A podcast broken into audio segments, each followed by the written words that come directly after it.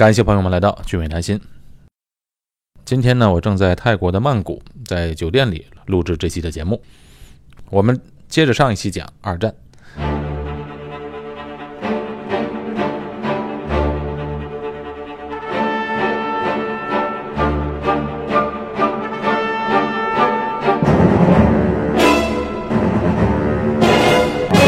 行军打仗，第一靠实力，第二靠战略战术，第三就要靠临战将领士兵的士气和顽强程度。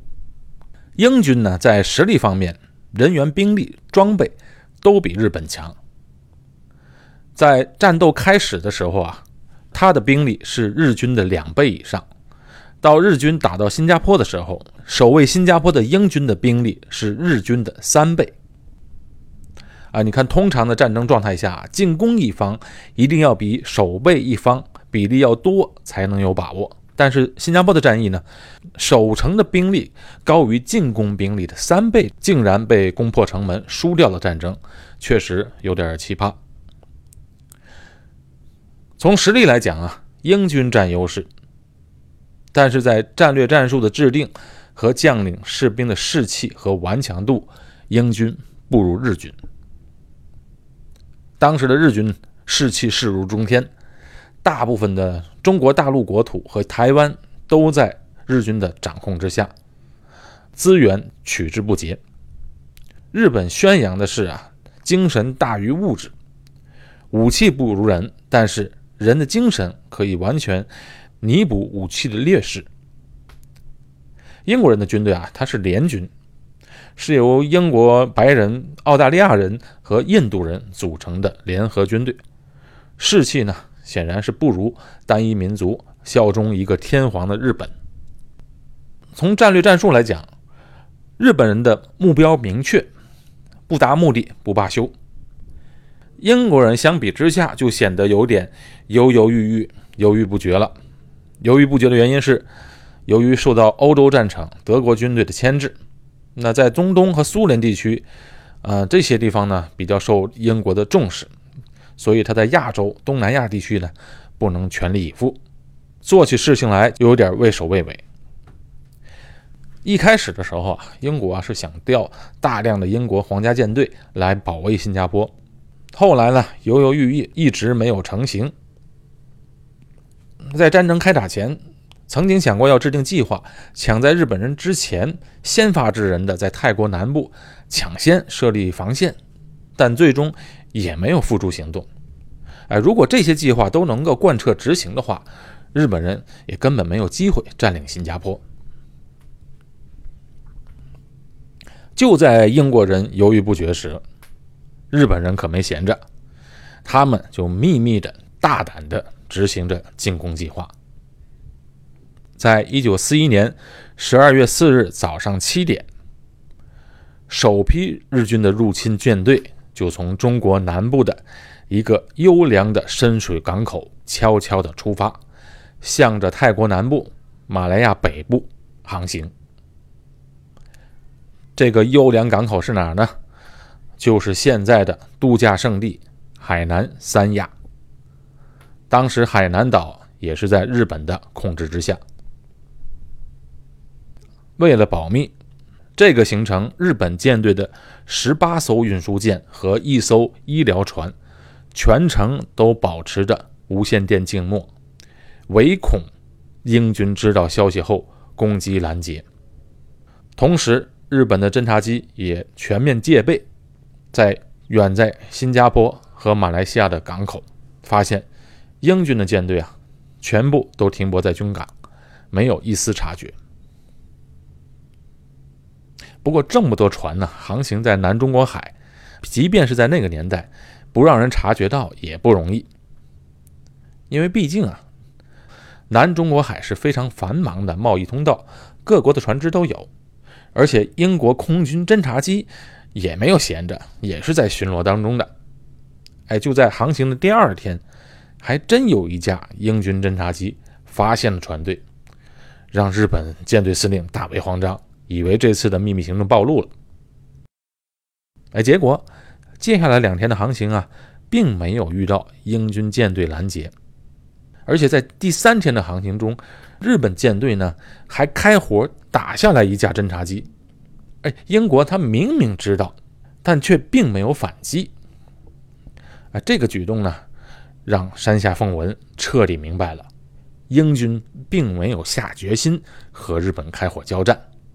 于是呢，放下心来，变得更加有恃无恐。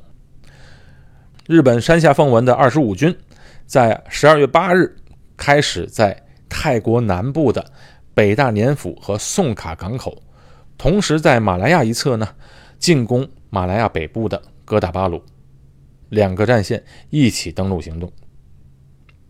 在泰国登陆后啊，与泰国军队交火。可是泰国军队他不禁打，几个小时后，泰国就投降了，同意让日军借用泰国的军事基地继续进攻马来亚。哎，顺便说一句，这泰国啊，这个国家啊呃做事是太巧了。他在二战时期啊，本来是一个中立国，他想当一个中立国，但是呢，在日本的军事威胁之下。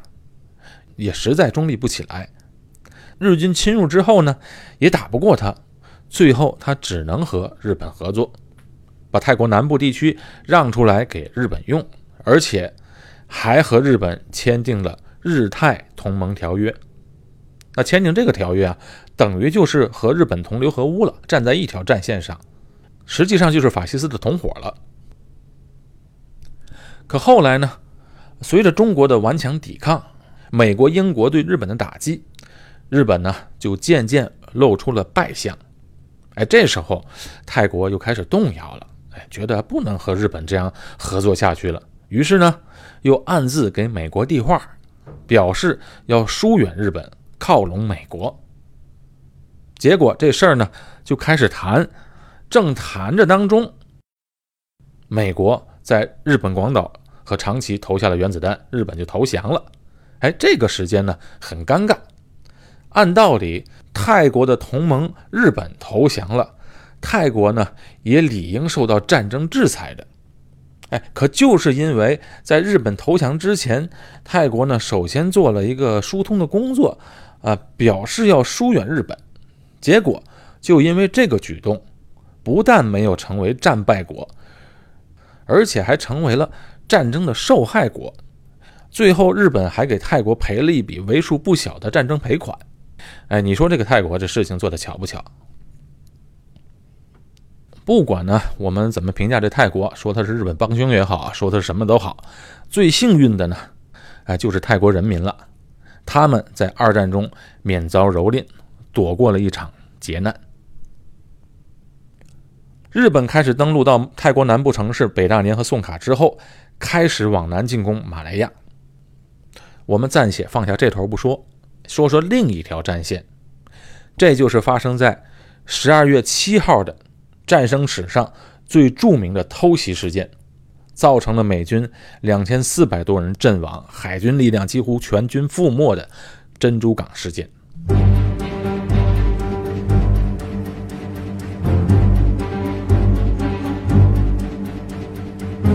哎，为什么这么巧啊？入侵马来亚和珍珠港事件，就一个发生在七号，一个发生在八号，就隔了一天。哎，我跟你说，其实呢，发生在同一天，因为什么呢？因为十二月七号偷袭发生在美国夏威夷的珍珠港，它自然呢是按照美国时间，和亚洲有时差，所以呢，美国的七号是亚洲的八号。这两个事件是同时进行的，哎，也不光是美国夏威夷，还有泰国南部进攻马来亚。同一天，日本也进攻并占领了关岛。不同的几个战场，日本是同时进攻，所以他的这盘棋下得非常大，保密的工作也做得非常好，而且三方面都取得了胜利。那么在同一天，在新加坡发生了什么呢？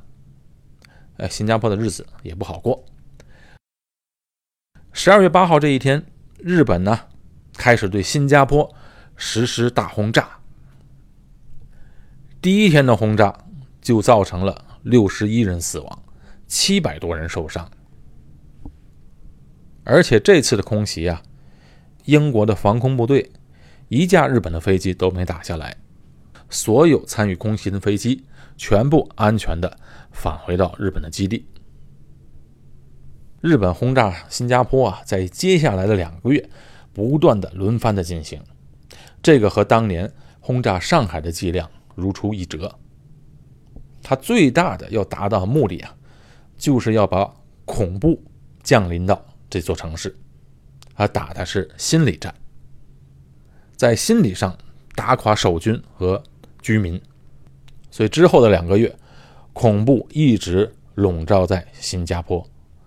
而且这次袭击呢，是自1819年莱佛士来到新加坡开埠之后，新加坡第一次遭受到袭击。新加坡的华人一直生活在这片乐土，啊，从来没有担心过自身的安全问题，因为这片土地从来都是当时世界上最强大的国家英国的控制之下，能有什么问题呢？即便后来日本开始侵华，新加坡的华人大量的捐款物资，上上下下为祖国抗战提供了有力的支持，但即便如此。新加坡的华人也从来没有担心过自身的安全，直到后来，日本开始对新加坡、马来亚虎视眈眈。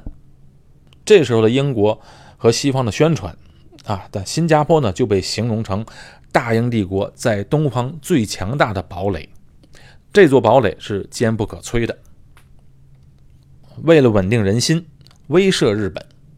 英国后来从本土调来了由航空母舰舰队组成的威慑舰队，来到新加坡保卫，这也是为了在心理上和舆论上为新加坡造势。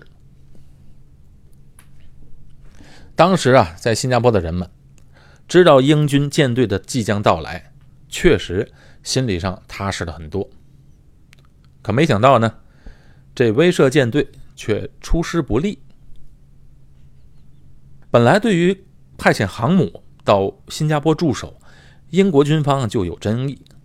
反对的人啊提出派航空母舰呢，还不如多派一些小巧灵活的军舰，因为航空母舰呢没有大量的战机掩护是不安全的。另外一部分人呢支持航母的人认为，派航空母舰的意义重大，表示了英国抗日的决心，在心理战上呢。航空母舰的到来能起到更大的威慑作用。由于白人眼里根深蒂固的优越感，造成了他们眼中轻敌。许多当时的英国海军高级将领认为，日本当时那个水平的空军轰炸机，远不是英国航空母舰和战列舰的对手。于是，威慑舰队最终被派遣到新加坡。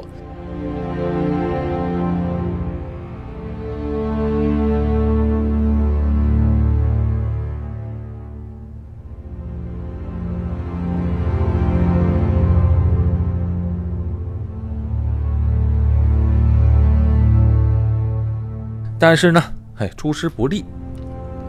舰队中唯一的一艘航母，竟然在航行过程当中，在西印度群岛的金斯敦港搁浅了。哎，你看这事儿闹的，出事故了。最后不得已，这架载有四十五架海飓风式的战斗机的航空母舰，被迫迁往美国佛吉利亚州的船厂去做修理。临要上战场了，却掉链子了。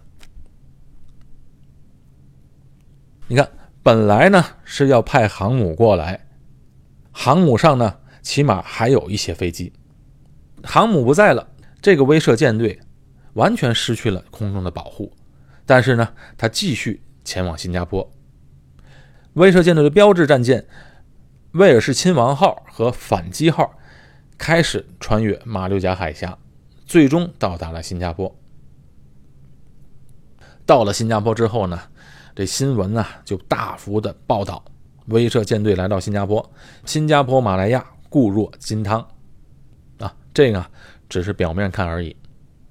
就在战舰穿越马六甲海峡到到新加坡的同时，日本二十五军司令山下奉文正带领着日军二十五军，乘坐日军的军舰，在三亚到泰国南部的路上秘密航行着。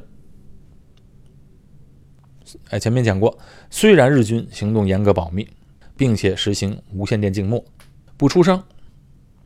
不过呢，在十二月六日这一天，还是有英国的侦察机发现了这十九艘日本运输舰队正在向泰国海岸前进。其实这个时候啊，英国军队啊，还是完全有时间去抢占日本将要登陆的泰国南部宋卡和北大年两地，并且已经制定了一个叫代号“斗牛士”的占领计划。但是最终呢，这个计划没有实施。没有实施的原因还是英国的犹豫不决，下不了决心。主要原因是当时的泰国是中立国，派兵进入就等于侵略，所以英国的远东指挥司令官不愿意在日本人进攻之前先行抢占战略要地。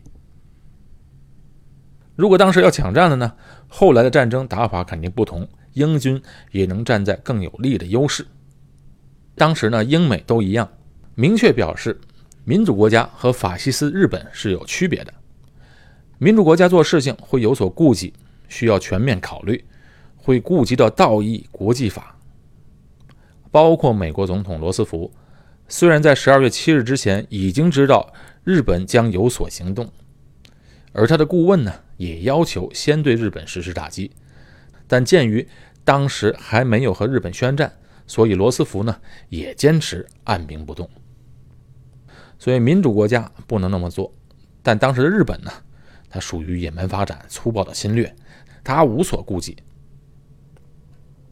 当然，最主要呢还是英国和美国，他的情报部门工作做得不够，没有完全掌握日本的真正意图。也不知道他下一步的行动是什么，不知道他究竟是佯攻还是真的打，所以呢，英国和美国都下不了决心做最后的决定。在新加坡遭受到自1819年的第一次袭击之后，遭到了空军的轰炸；美国夏威夷遭到突袭之后，英国首相丘吉尔和美国总统罗斯福先后对日本宣战，英军的军队面临攻击了。当然也就能名正言顺的开打。停泊在新加坡基地的威慑舰队开始开拔，到马来亚东北部去支援那里的英军。舰队从欧洲开拔到新加坡时，走的是马六甲海峡。那么舰队去马来亚的东北部去支援那边的英军的时候呢，这舰队是走的南中国海。那大家看看地图就知道了。可是，在当时的南中国海。日本的空军是占主要优势的。当舰队走到一半的时候，又得到消息，马来亚槟城哥打达鲁的英军的空军基地遭到日本空军的袭击，许多战机都被摧毁在机场上，根本来不及起飞战斗。幸存的飞机啊，在马来亚的东北部对日本登陆舰队发起攻击。那不可能腾出手来对威慑舰队提供空中保护。日本空军占绝对优势，弄得战舰上的指挥官们灰头丧气。继续往前开呢，没有空军支援，整个舰队就等于是海上的活靶子、活棺材。可是往回撤呢，出师之后一旦未发就往回撤，又觉得有点丧气。所以这指挥官们研究来讨论去。最后不得已，还是决定先撤回新加坡的海军基地。